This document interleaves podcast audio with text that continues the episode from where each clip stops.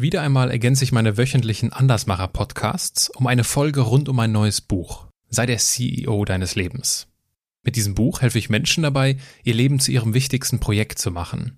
Und in diesen zusätzlichen Podcast-Folgen, die immer mit CEO im Titel gekennzeichnet sind, vertiefe ich die Inhalte meines Buches, indem ich mit Menschen aus den unterschiedlichsten Bereichen darüber spreche, wie es uns gelingen kann, zum CEO unseres Lebens zu werden. Ein wichtiger Baustein meines Buches ist das Kapitel, in dem es darum geht, wie wir unsere Ziele erreichen. Um die Tools meines Kapitels zu vertiefen, spreche ich heute mit Lars Bobach. Lars ist Unternehmer, Autor, Blogger und vor allem Produktivitätsfanatiker. Zum Beispiel hat er sich dem papierlosen Büro verschrieben. Nachdem wir im Gespräch zunächst seinen Werdegang Revue passieren lassen, erfährst du auch, was die meisten Menschen davon abhält, ihre Ziele zu erreichen mit welchen Apps wir uns auf dem Weg zu unseren Zielen besser managen können und was ein Flug nach New York eigentlich damit zu tun hat. Es ist schön, dass du uns zuhörst. Menschen, die in keine Schublade passen. Geschichten voller biografischer Brüche. Inspiration, um neue Wege zu gehen. Auch Models können Doktor sein. Erfolgsmuster von Andersmachern. Der Podcast mit Wirtschaftswissenschaftler, Model und Berater Dr. Aaron Brückner. Wir neigen dazu, uns ja Ziele zu setzen, die gar nicht unsere Ziele sind. Ich sage immer, die wichtigste, das wichtigste Tool in deinem Selbstmanagement ist dein Kalender. Weil da steht die Zeit drin, deine aller, aller wichtigste Ressource. Und die müssen wir jetzt anfangen zu managen.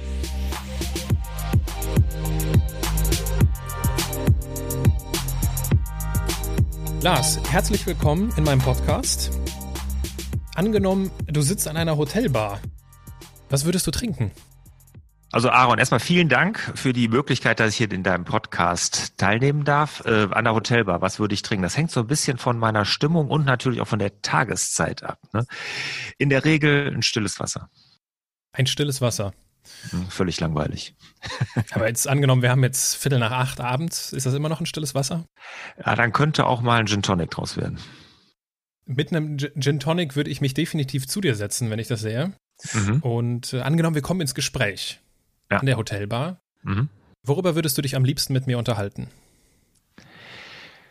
Am liebsten würde ich mich mit dir über dich unterhalten, weil ich bin fasziniert davon von anderen Menschen. Ich bin wirklich, ich höre wahnsinnig gerne zu und äh, finde wahnsinnig spannend, wie andere Menschen ticken, was sie machen, was sie antreibt. Und ich äh, gebe ja einige Workshops im Jahr äh, mit für Unternehmer hauptsächlich oder selbstständige Unternehmer, Führungskräfte. Und ich finde immer wahnsinnig spannend die Lebensgeschichten, die da irgendwie auflaufen und was sie zu erzählen haben.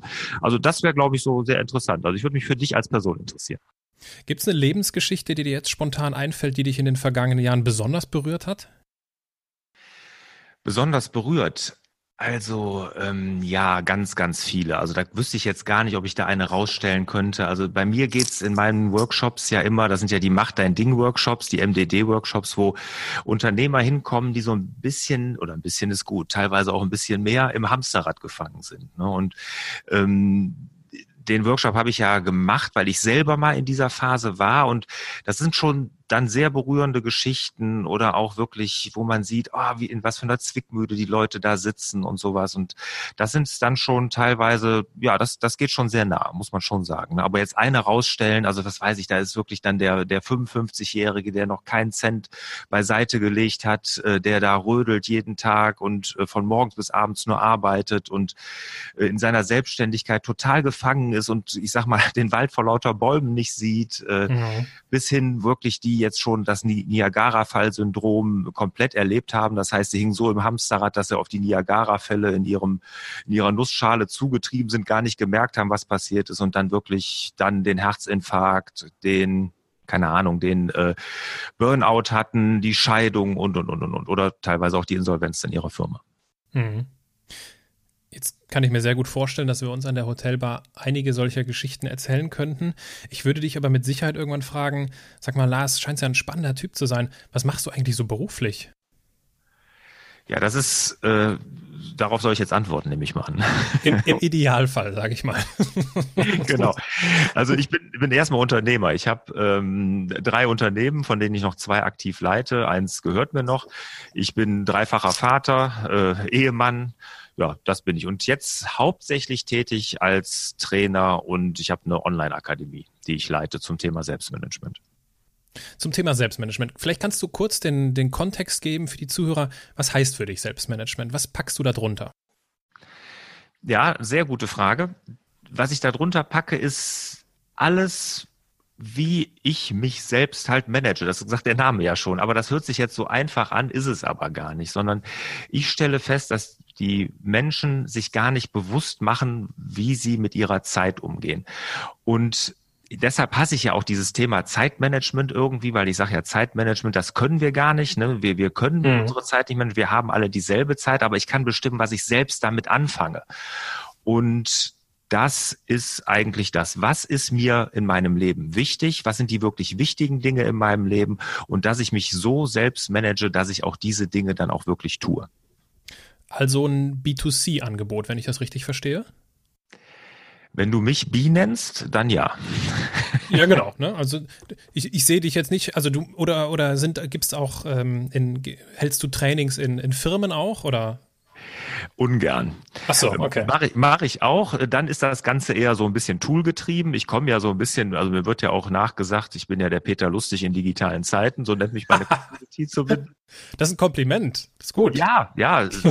sagen sie alle so. Ich war mir noch nicht so ganz sicher, aber, aber es, ich nehme das mal als Kompliment. Nein, aber ähm, ich komme ja so ein bisschen aus der Tool-Ecke. Also diese Tool-Themen, die mache ich sehr häufig in Firmen.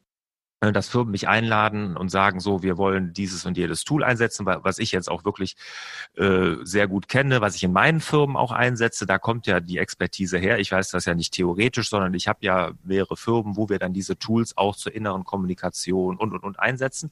Ja. Äh, das mache ich gern in Firmen. Dieses Mach dein Ding, wo man wirklich jetzt in sich geht und wirklich ganz tief mal in sich reinhört, was ist wirklich mein Antrieb, was ist meine Leidenschaft und was auch sehr emotional sein kann. Das mache ich äußerst ungern in Firmen, beziehungsweise einmal gemacht. Danach habe ich eigentlich gesagt, ich mache es nicht nochmal, weil ähm, das ist schöner, wenn man das außerhalb der Firma macht, mit einer ganz bunt gemischten Gruppe, als in der Firma, wo ja schon einige Spannungen und auch Vorbehalte sind. Da hatte ich das Gefühl, ich ja, ich spreche gegen eine Wand eher, als dass ich da auf Offenheit stoße. Das finde ich sehr spannend. Ich gebe ja auch äh, Workshops zu meinem Buch und da befinde ich mich eigentlich in derselben Situation. F sammel gerade die Erfahrung, dass das aber ganz gut geht. Welche, vielleicht kannst du das ein bisschen ausführlicher schildern, was da nicht funktioniert hat, wenn du dort interne Workshops gegeben hast? Ja, gerne. Also ähm, vielleicht bin ich ja auch äh, äh, insofern ein bisschen versaut, was das Thema angeht, weil ich ja die, ich gebe ja hauptsächlich offene Workshops und da herrscht auch wirklich was, der Name offen, der, der ist da auch Programm. Ne? Man ist mhm. wahnsinnig offen und ich mache sehr viel mit Gruppenarbeit und es geht da los, dass man ja versucht, es gibt, ich, ich habe das Ganze so als Konzept, dass man sein Leben so in so Lebenskonten so ein bisschen einteilt. Ähm, auch geht er auch ein bisschen analytisch dran, so wie du, was du mir im Vorfeld ja geschildert hast, aber sicherlich anders. Also es gibt so Lebenskonten und ich kann sagen, das Konto ist im Plus und im Minus und das wird so in der Gruppenarbeit aufgearbeitet. Also jetzt nicht vor allen, aber man macht so bildet so kleine Gruppen, macht das. Mhm. Da gibt so ein Buddy-System und da muss man halt sehr offen sein. Ne? Und weil die, dieses, dieser Workshop lebt auch davon, von der Interaktion der Teilnehmer untereinander. Und diese Offenheit, die ich in diesen offenen Workshops, also wo wirklich alle sich anmelden, erlebe, die erlebe ich oder die habe ich in diesem Workshop innerhalb der Firma nicht erlebt. Mhm. Ja, kannst, also, kannst du sehr wahrscheinlich nachvollziehen. Ich kann sehr gut nachvollziehen. Ja, ja, genau. Also ich meine, ich bevorzuge es auch, wenn wir nicht in der Firma selbst sind. Das ist für mich schon mal ein wichtiger Aspekt dass man also tatsächlich einen Tapetenwechsel hat, um sich über solche ja, grundsätzlichen Fragen Gedanken zu machen. Und du hast vollkommen recht. Es gibt manchmal gewisse Personenkonstellationen, die sind einfach schwierig. Ja, mhm. das stimmt. Gab es denn in deiner Kindheit schon Anzeichen dafür, was du heute beruflich machst? Nö. Also, nö. gut, gut. Also, ähm, das ist das erste Mal, dass ich so eine Frage gestellt kriege, aber jetzt würde ich spontan sagen, nein, gar nicht. Womit hast du dich denn in deiner Kindheit beschäftigt? Oh, das möchtest du gar nicht wissen. ja, mit allem, was sich so Jugendliche und Kinder halt so beschäftigen. Viel Unfug, äh, sehr viel boah, Mist gebaut, war wirklich so der klassische Rebell, Klassenclown, was man so, wie man das so kennt. Ja, äh, nee, da war ich also noch überhaupt nicht auf irgendwas fokussiert. Was, was mir allerdings doch, was mir klar war als Kind, war schon, dass ich irgendwann mal Unternehmer sein wollte. Also das war mir schon klar. Ich komme aus einem Unternehmerhaushalt. Mein Großvater war Unternehmer, mein Vater war Unternehmer und für mich war irgendwie klar, dass ich auch mal Unternehmer sein will. Das mhm. schon, aber dass ich jetzt schon mir damals so eine zündende Idee hatte, was ich tue, gar nicht. Jetzt hast du gerade gesagt, du hattest äh, damals noch nicht so den Fokus. Wann fing das denn an, dass du diesen Fokus hast in deinem Leben? Ach, das, das kann ich gar nicht sagen, dass es jetzt so einen Punkt gab, so zack, jetzt habe ich Fokus, sondern das ist so, so entstanden über die Zeit. Und ich bin mir auch sicher, dass das, was ich jetzt meine, was ich tue, äh, oder was jetzt wichtig ist, oder was, was ich, womit ich mich gerade beschäftige, das wird sich in den nächsten zehn Jahren hundertprozentig auch nochmal ändern. Aber ähm, es war so ein Weg hin zu immer mehr Fokus und äh, immer mehr, dass ich mir bewusst darüber wurde, was ich eigentlich machen will, welche kleine Milli, Milli, Milli, Milli, Milli kleine Delle ich ins Universum hauen möchte. Mhm. Ich habe in der Vorbereitung zum Gespräch habe ich ein bisschen in, dein, in deine Vita geschaut und äh, du hast da ja unterschiedliche berufliche Stationen. Du bist jetzt ja nicht direkt Unternehmer geworden, wenn ich das richtig gesehen habe. Genau. Sondern du hast irgendwann die Entscheidung getroffen, ich will für mein berufliches Leben einzig und allein verantwortlich sein. Genau. Hm. Was war dafür ausschlaggebend?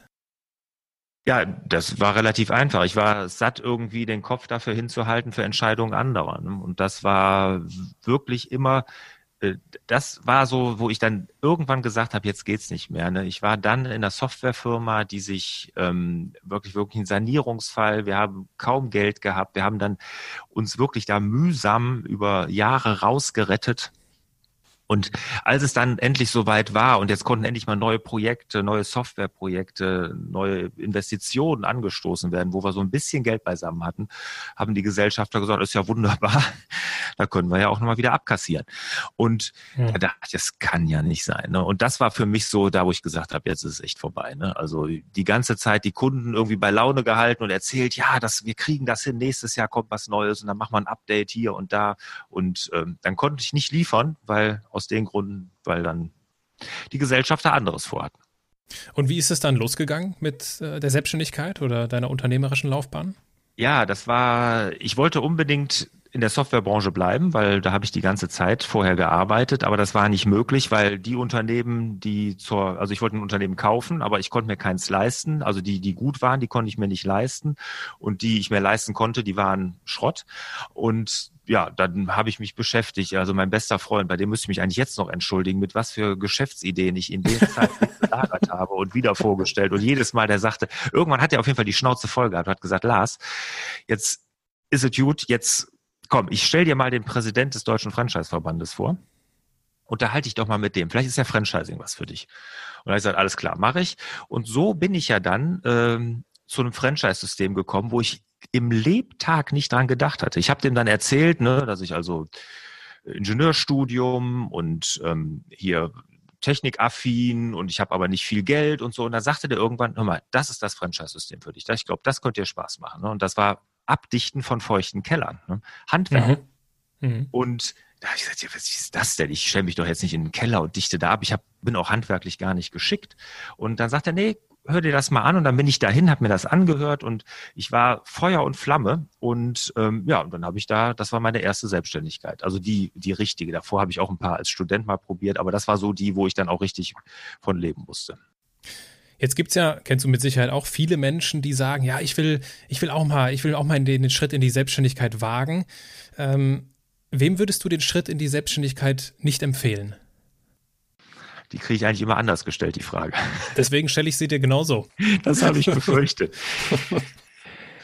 Also, ähm, also das ist ganz schwer für mich zu beurteilen. Wem würde ich sie nicht raten? Also, wenn man, also ich, ich, kann, ich kann mir gar keinen vorstellen, dem ich es nicht raten würde, ehrlich gesagt. Das finde ich jetzt ist eine, das ist eine interessante Antwort. Ja, ich glaube, dass jeder, wenn er das findet, was ihm Spaß macht, wo der, wo du richtig Bock drauf hast, dass du da selbstständig erfolgreich sein kannst. Was uns doch immer nur zurückhält, sind die eigenen Bedenken, das was nicht können und die eigenen limitierenden Glaubenssätze. Und ich bin mir sicher, es kann wirklich jeder. Und wenn es eine, eine, irgendeine Kleinigkeit ist, ne, die, wo er sagt, boah, ich mache total gerne, äh, keine Ahnung, Gartenarbeit, gibt's ja. Ne, und dann sich da als Gärtner selbstständig machen oder ich weiß es nicht, oder tausend andere Möglichkeiten. Ne, oder also ich glaube, es könnte wirklich jeder. Mhm. Ja, interessant. Ich meine, ja, ist natürlich ein großes Thema und ist jetzt ja auch gar nicht so heute auf der auf der Agenda, das Thema der Selbstständigkeit, aber es ist halt äh, relevant. Ich bin tatsächlich davon überzeugt, dass sich viele Menschen nicht selbstständig machen sollten. Jetzt müssen wir wahrscheinlich aber auch erstmal darüber sprechen, was verstehen wir eigentlich unter Selbstständigkeit. Ich glaube auch, dass wir häufig die Welt viel zu schwarz-weiß sehen. Also dieses, entweder ich bin angestellt oder ich bin selbstständig.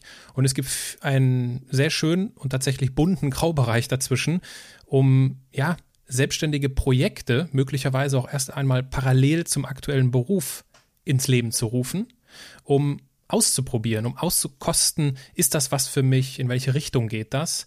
Und äh, möglicherweise reicht das dann dem einen oder anderen schon, um ja, sich selbst entfalten zu können. Und ja, also dieses, dieses reine selbstständig und ich bin der Feuerwehrmann für alles und ich bin für alles verantwortlich. Boah, darüber müsste ich mir echt nochmal Gedanken machen, ob das, ob das was für jeden ist. Also ich glaube, dass wir von der, von frühester Kindheit zur Unselbstständigkeit erzogen werden. Ja, absolut. Und ich hatte das Glück, einem Unternehmerhaushalt aufzuwachsen und ich wusste, was da auf mich zukommt, ungefähr. Aber ich hatte nicht das Selbstbewusstsein, weil natürlich drumherum auch wahnsinnig viel, äh, das wird ja sehr negativ gesehen. Ne? Also wenn man guckt sich heute einen Tatort an, da ist ja grundsätzlich immer, der Böse ist immer der Unternehmer. ja, stimmt. Ja, und also es wird sehr, sehr negativ gesehen. Und ich ich bin mir sicher, dass wenn wir das umdrehen könnten, was wir jetzt natürlich hier und wir zwei in dem Interview jetzt schon mal gar nicht, aber wenn wir das umdrehen könnten und die Leute da positiver dran gehen, dann könnte es wirklich jeder. Und wenn ich dran denke, ich war ja auch dann voller Zweifel und ich muss sagen, also dieses Franchising ne, hat mir dann, weil ich war relativ schnell da relativ erfolgreich, mir das Selbstbewusstsein gegeben, auch jetzt andere unternehmerische Wagnisse oder mhm. unternehmerische Schritte zu gehen, weil ich gesagt habe, boah, das ist ja gar nicht so schwer. Mhm. Und obwohl ich im Vorfeld, als ich mich selbstständig gemacht habe, musste ich, ich musste da ja Kredite aufnehmen und und und habe ich vier Banken angefragt, von zwei sofort eine Absage gekriegt. Auch da wurden mir wieder Stolpersteine in den Weg gelegt, ne, so nach dem Motto, nee, also das kannst du doch gar nicht. Du bist, hast doch einen sicheren Job. Ich war Geschäftsführer von einer Softwarefirma. Meine Freunde oder Freunde im Bekanntenkreis, die dachten, der da, ich meine, ich hatte einen dicken Firmenwagen, Geschäftsführer Software, das war ja alles toll. Und jetzt hat er plötzlich ein Handwerksunternehmen und fährt nur noch mit dem Smart durch die Gegend. Das, das war auch da wieder, ne, so, wie, wie kann der denn sowas tun? Ne? Also da kann man sehen, wie negativ das in unserer Gesellschaft teilweise belegt ist. Und wenn man das aufbrechen könnte, dann bin ich sicher, es könnte jeder. Hm. Jetzt wollen wir uns ja heute über ja, so die große Überschrift äh, Ziele erreichen. Und jetzt in dem Zusammenhang bin ich ja auf dich gestoßen. Wir haben ja im Vorgespräch schon darüber gesprochen und ich habe es im Intro zu dieser Podcast-Folge ja auch nochmal erklärt. Ähm, und da habe ich dich als Experten für Selbstmanagement ausgemacht und ich bin davon überzeugt, wer seine Ziele erreichen will, sollte sich selbst managen können. Und äh, jetzt nehmen wir mal an, ein, ein Kunde kommt zu dir und sagt, Mensch, Lars, ich, ich komme einfach zu nichts. Ja, bei mir klingelt ständig das Handy. Ich habe abends unzählig ungelesen, unzählige ungelesene E-Mails und mir wächst einfach alles über den Kopf. Wie gehst du vor? Wie hilfst du diesem Menschen? Das Wichtigste ist in so einer Situation, dass man sich einfach erstmal den Unterschied zwischen dringend und wichtig klar macht, was wir nämlich gar nicht mehr wissen heutzutage. Es ist alles dringend. Wir leben in einer Zeit der Dringlichkeitssucht. Ja, wir haben nur noch dringliche Dinge zu tun und nichts Wichtiges mehr. Und das, wenn einem das erstmal be bewusst ist, und das hört sich jetzt so einfach an, wie ich das sage, äh, dann mache ich aber immer eine Übung und sage so, pass mal auf, wir machen jetzt mal hier einen Zettel und dann schreiben wir mal auf, was ist dringend, was ist wichtig, was du jetzt so nächste Woche alles zu tun hast. Und das Interessante ist, da stehen nie wichtige Dinge drauf auf dem Zettel, also so gut wie nie.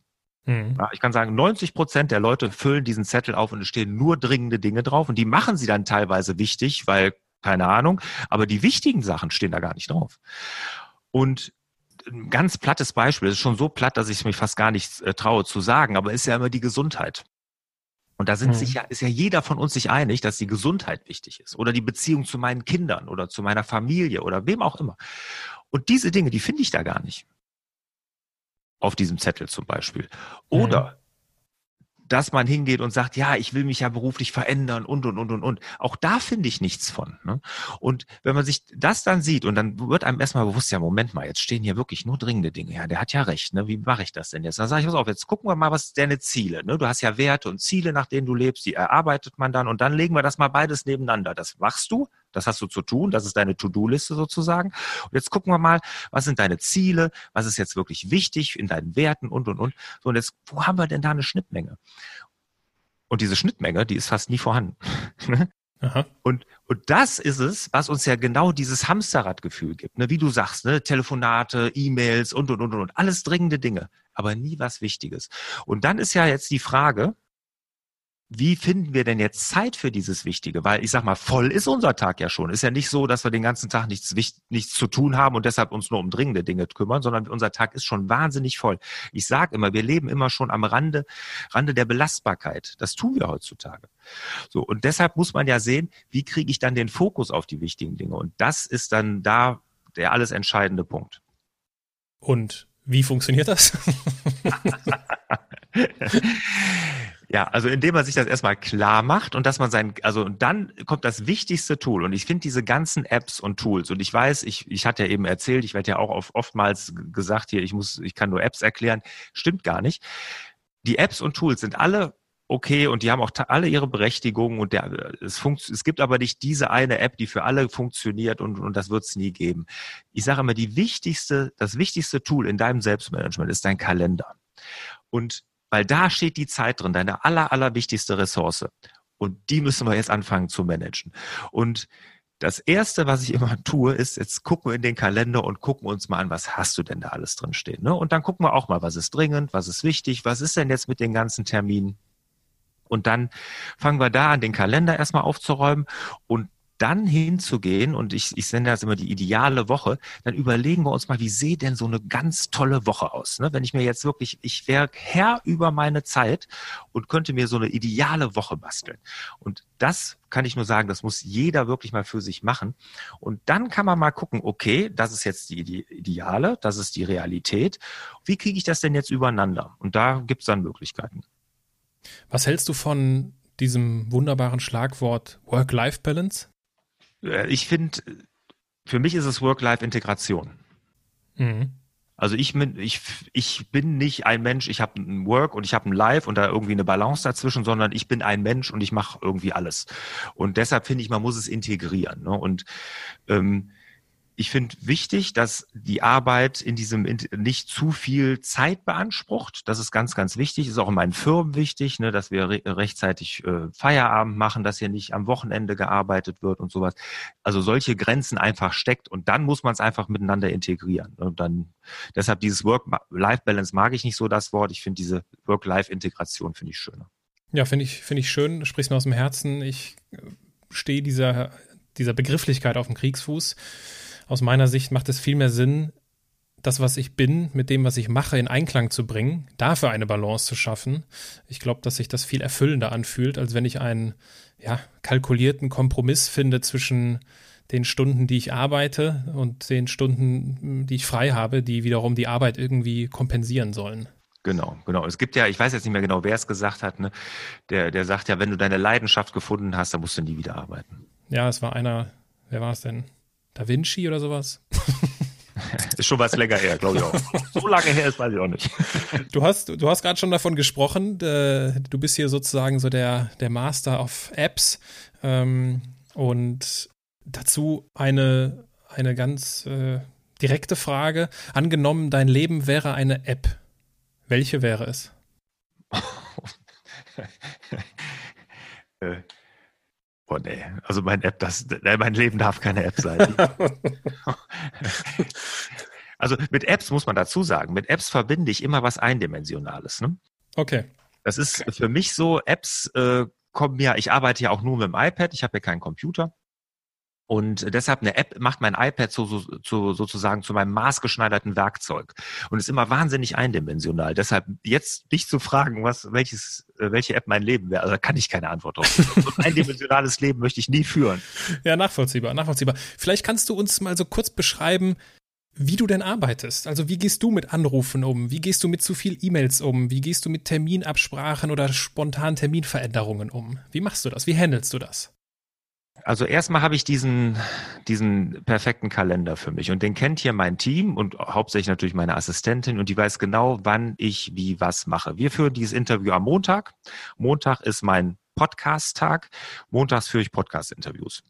Mhm. Ja, und ich werde jetzt nicht überall eingeladen. Ich habe ja auch selber Podcasts, zwei Stück, die ich führe. Und das mache ich alles immer nur montags so. Und dann gibt es einen anderen Tag, da mache ich, was weiß ich, meine internen Meetings in meinen Firmen. Dann gibt es einen Tag, da fahre ich raus zu Kunden und, und, und, und. Und ich sag mal, in drei von vier Wochen im Monat funktioniert der auch einigermaßen. Oder im Regelfall. Ne? So habe ich schon mal Struktur da drin. Und dann habe ich jeden Tag, habe ich morgens die ersten zwei Stunden, also bis 10 Uhr, mache ich gar keine Termine. Das ist meine Mach dein Ding Zeit, passend hier zu meinen Workshops und sowas. Das mhm. ist so eine Fokuszeit. Und Brian Tracy nennt das ja Eat That Frog. Ne, das ist im Prinzip das Gleiche. Ich habe es jetzt nur für mich mal umbenannt, wo man wirklich, wo ich die wichtigste Aufgabe des Tages mache. Und ich habe dann klar meine Ziele vor Augen, weiß, was ich erreichen will. Und da mache ich dann, da arbeite ich an Konzepten für Videokurse in meiner Akademie. Da überlege ich mir wirklich mal, wie ich meine Trainings aufbaue. Da schreibe ich an meinem Buch und solche Sachen. Das mache ich in dieser Fokuszeit, in dieser MDD-Zeit. Und die habe ich jeden Tag zwei Stunden und teilweise jetzt gerade, wo ich in der heißen Phase bin meines Buches, da habe ich auch mal zum Beispiel den ganzen Mittwochvormittag komplett geblockt, wo ich einfach nur schreibe. Und das ist jetzt eine Sache, jetzt wie ich meine Zeit verwalte zum Beispiel. Und dann, du hast die E-Mail-Frage gestellt, das ist ja eine meiner Lieblingsfragen. Wir haben in allen meinen Firmen interne E-Mails verboten. Viel gut. Ja, und dadurch reduziert sich erstmal dein E-Mail-Aufkommen wahnsinnig. Ne? Und ich sage ich, ich gebe gibt's ein paar Zahlen, die sind dazu sehr interessant, aber wir haben wirklich einfach mal gesagt, wir wollen uns intern keine E-Mails schreiben, kein CC, gar nichts. Das passiert bei uns kontextbasiert. Das heißt, da, wo die Aufgaben, wo die Dateien liegen, da wird kommuniziert. Da gibt es Tools, ja, und da bin ich Tool-Fan, gar keine Frage, ne, weil das nämlich die E-Mails reduziert. Und wenn ich es kontextbasiert mache, das heißt, ich beschäftige mich mit irgendeinem Angebot, mit irgendeinem Konzept irgendwie von einem Mitarbeiter oder sowas. Und da sehe ich dann, welche Kommunikation stattgefunden hat und nicht in meinem E-Mail-Korb, wo ich gerade mit meinen Kunden oder mit Seminarteilnehmern oder so kommuniziere. Und über welches Tool siehst du, siehst du das dann? Äh, wir machen das alles über Meistertask. Ah, okay. Meistertask ist äh, wie Trello. Trello ist genau, den meisten ja. Begriff. Genau, das ist einfach das deutsche und das schönere Trello, sage ich immer. Ja. Äh, die Firma sitzt in München und in Wien und ähm, genau, ist Trello in schön und hat aber viele Teamfunktionalitäten wie Automatisierung, die Trello nicht hat und das macht Meistertask wirklich einmalig. Ist das so dein, dein Haupttool dann, Meistertask? Ja, absolut. Was sind denn, äh, abgesehen von Meistertasks, noch so deine, deine besten oder deine wichtigsten Tools? Also da ist erstmal GoodNotes zu nennen fürs iPad. Das ist ein, wo man handschriftlich mitschreibt. Mhm. Ne, das mache ich. Ich schreibe ja handschriftlich sehr gerne auf meinem iPad. Das heißt also Besprechungsprotokolle und und und äh, mache ich alles handschriftlich und das mache ich auf dem iPad mit GoodNotes. Das nutze ich wahnsinnig gerne. Ähm, Meistertask, wie gesagt, das ist wirklich der Organisieren. Ich mit mein Leben mit. Ne, da habe ich so ein Selbstmanagement-Board entwickelt, wie ich meine Ziele erreiche und, und, und. Das ist ja auch Teil meiner Workshops, wie man so ein eigenes Board für sich mit Meistertask erstellt. Mhm. Und dann habe ich äh, als drittes Tool, wenn ich eins nennen müsste, wäre es Evernote. Das ist ja mein digitales Gedächtnis. Das ist im Prinzip, es läuft unter Notiz-App, ist aber viel, viel mehr. Da ist wirklich meine ganze digitale Ablage liegt in Evernote.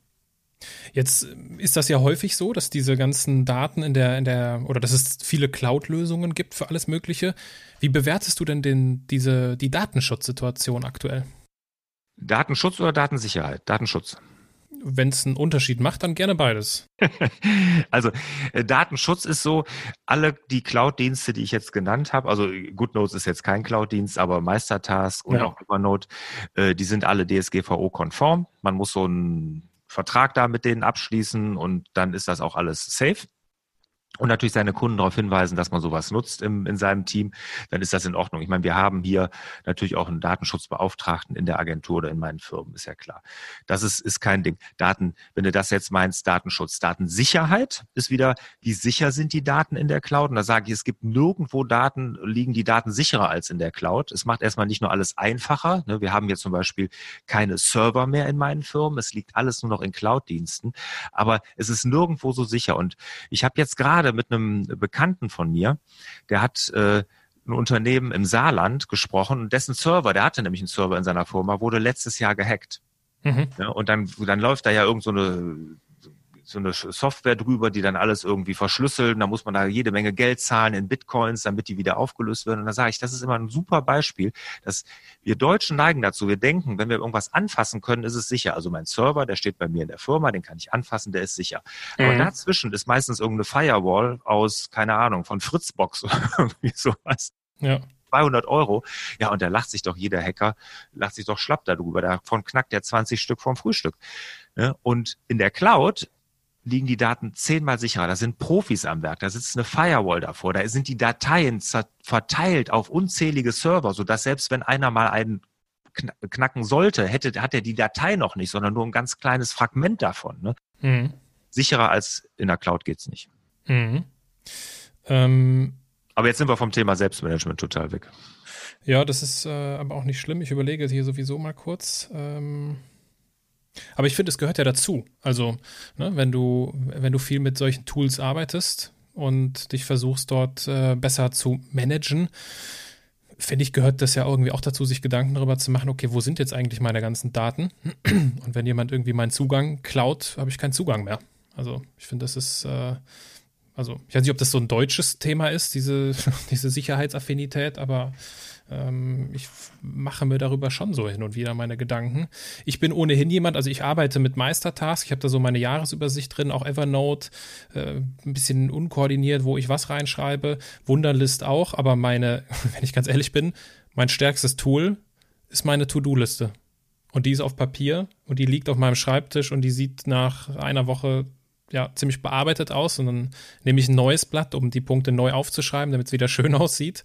Aber das ist, das ist mein stärkstes Tool. Damit arbeitest du gar nicht, ne? Du bist papierlos sogar, ne? Ja, ich, wir sind auch in meinen Firmen papierlos. Ich meine, hier, ich habe eine Online-Agentur, wo ich jetzt hier bin, Online-Marketing-Agentur, ist es relativ einfach. Als ich die gegründet habe vor dreieinhalb Jahren, ich meine, hier sind, war das von Anfang an klar, weil davor war es schon. Ich habe aber diesen Handwerksbetrieb, von dem ich eben erzählt habe, den habe ich im laufenden Betrieb auf Papier minimiert. Das ist nicht papierlos, aber Groß, Großteil Papier minimiert umgestellt.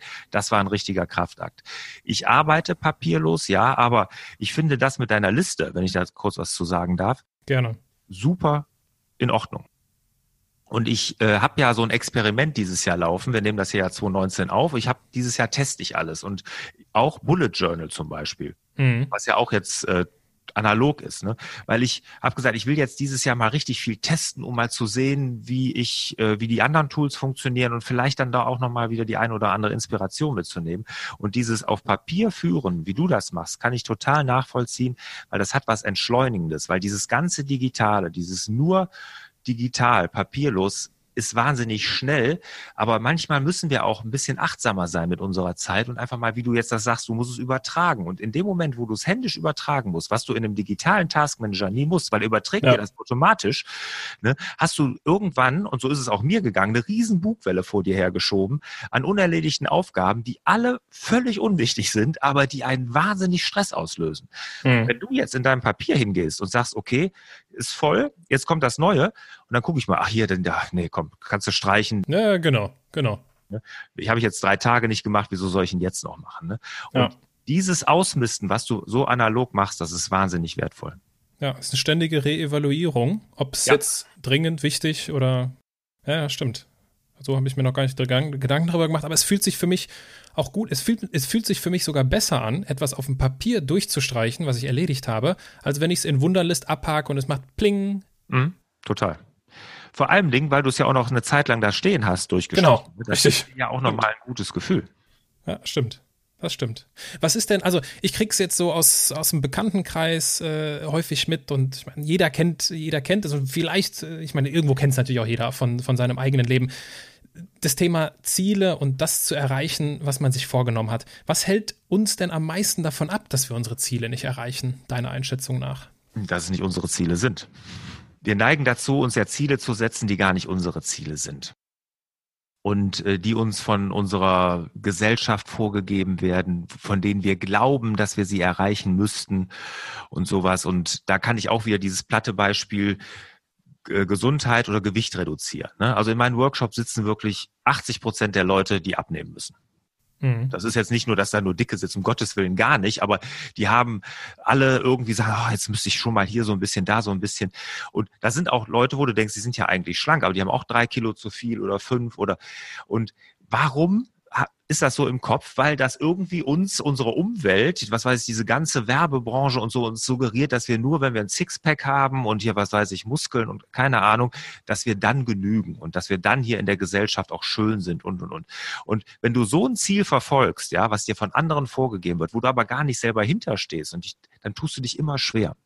Mhm. Ja, das ist jetzt ein kleines Beispiel, aber es gibt auch andere Sachen. Ne? Wenn du, wenn du monetäre Ziele hast zum Beispiel, wo du gar nicht hinterstehst, wo du aber denkst, boah, ich möchte auch mal so ein dickes Auto fahren oder so ein großes Haus oder keine Ahnung. Ne? Aber das ist gar nicht in dir, weil du das gar nicht irgendwie willst, sondern du willst da vielleicht nur andere Leute mit irgendwie auf großen Macker machen oder imponieren oder so, keine Ahnung. Das erlebe ich so häufig. Äh, dann wirst du das Ziel nicht erreichen. Das geht gar nicht. Und wenn du dir das Warum klar machst, warum du ein Ziel erreichen willst, und das ist glasklar, ja, dann ist jedes Wie total einfach. Ja. Ja, ja, die. Da brauchst du auch kein Selbstmanagement mehr. Du bräuchtest ja. deine Liste nicht mehr, wenn du das ganz klar vor dir hast und ähm, da, dann geht das von ganz alleine. Das ist, das ist tatsächlich die Antwort, die ich gebe. Ich werde manchmal gefragt, Aaron, äh, du scheinst so diszipliniert zu sein. Wie, wie, wie machst du das? Und meine Antwort ist immer, ich weiß, warum ich was mache. Mhm. Und für mich ist es dann, also ich weiß, warum ich regelmäßig ins Fitnessstudio gehe. Ich weiß, warum ich mich fit halten möchte. Ich weiß, warum ich äh, meine Sachen schreibe, meine Kunden akquiriere und so weiter und so fort. Und deswegen gibt es ganz wenig Momente, wo ich das Gefühl habe, ich arbeite gerade. Mhm. Ja, und, geht mir genauso. Und das liegt definitiv an diesem wunderbaren äh, Ausspruch. Ich glaube, Nietzsche war es ja, äh, wer ein Warum zum Leben hat, erträgt fast jedes Wie. Also es ist, äh, das ist der, der absolute Kern. Jetzt gibt es aber, und das vielleicht als letzter Punkt, ähm, die Situation, und ich glaube, auch das kennt jeder, der uns gerade zuhört. Wir nehmen uns ein Ziel vor und das Warum ist klar und es gibt irgendeinen Grund, warum wir das Ziel nicht erreichen und wir fühlen uns richtig mies. Mhm. Wie gehst du damit bei dir um, wenn du deine Ziele oder wenn du ein Ziel mal nicht erreichst? Also das passiert bei mir auch, logisch. Und das passiert auch regelmäßig, auch ganz normal. Und ich sehe es einfach als ganz normal an. Ja, dass man Ziele auch mal nicht erreicht. Ja, gerade wenn man sich die Smart definiert hat, wo man vielleicht auch richtig knackige Deadlines drin genau. hat oder auch so, dann ist das vielleicht auch völlig normal. Und ähm, das ist, man muss da auch nicht so hart mit sich ins Gericht gehen und sagen, okay, jetzt habe ich das nicht geschafft, aber jetzt werde ich es vielleicht in den nächsten drei Monaten oder was weiß ich was schaffen. Wenn, wenn das Warum klar ist, wird man es schaffen. Da, da bin ich mir ziemlich sicher. Wichtig bei dem ganzen Ziele setzen und auch hinterher erreichen Prozess ist immer das Review. Ne? Also, dass man sich regelmäßig hinsetzt, ich sage ja immer einmal die Woche, und mal überlegt, wo bin ich auf Kurs, was muss ich vielleicht ändern und, und, und, und, und. Und ich gebe immer als Beispiel, wenn ein Flugzeug hier in Köln losfliegt, nach New York.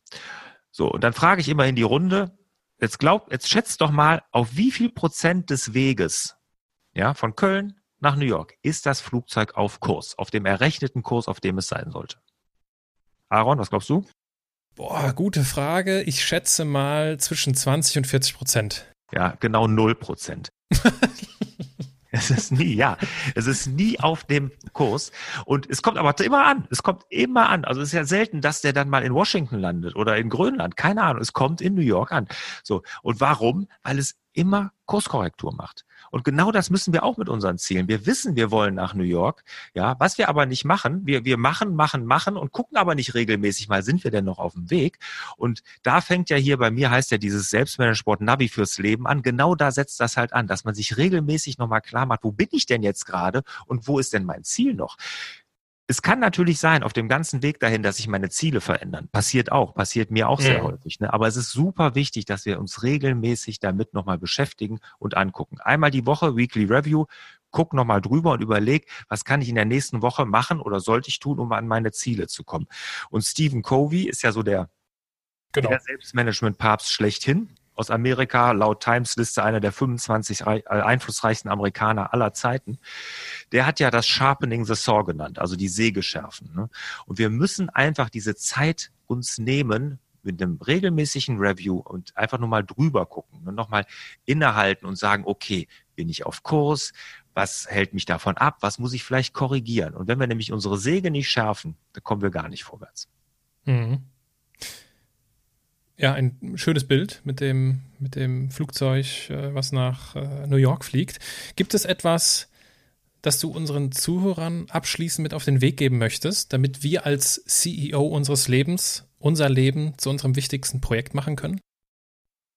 Nutzt die Fokuszeit jeden Tag. Das ist wirklich das, das ist das größte den, hat den größten Impact auf alles. Ne? Nimm, blockier in deinem Kalender jeden Tag und fang klein an, vielleicht, vielleicht mit einer halben Stunde oder Stunde an. Das muss ja nicht direkt zwei Stunden sein wie ich, aber blockier dir jeden Tag deine Fokuszeit in deinem Kalender und mach es als allererstes am Tag.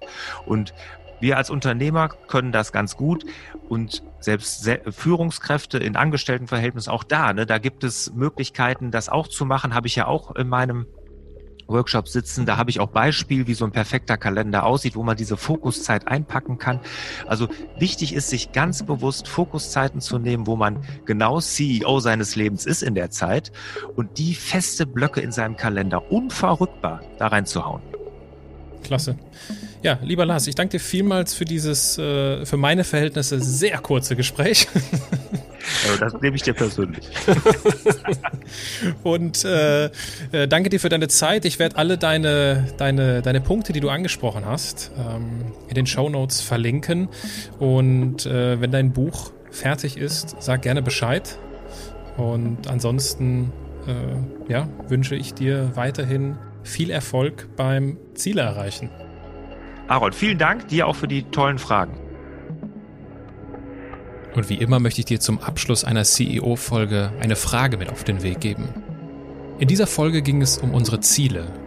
Wenn du so an dein Jahr 2019 denkst, was hast du denn so für Ziele? Gibt es ein Ziel, das dir für dieses Jahr besonders wichtig ist? Und vielleicht kannst du ja den Input von Lars nutzen, um dich zu fragen, ist das wirklich mein Ziel oder handelt es sich dabei um etwas, was von außen kommt, was andere von dir erwarten? Mit anderen Worten, willst du dieses Ziel erreichen oder sollst du dieses Ziel erreichen?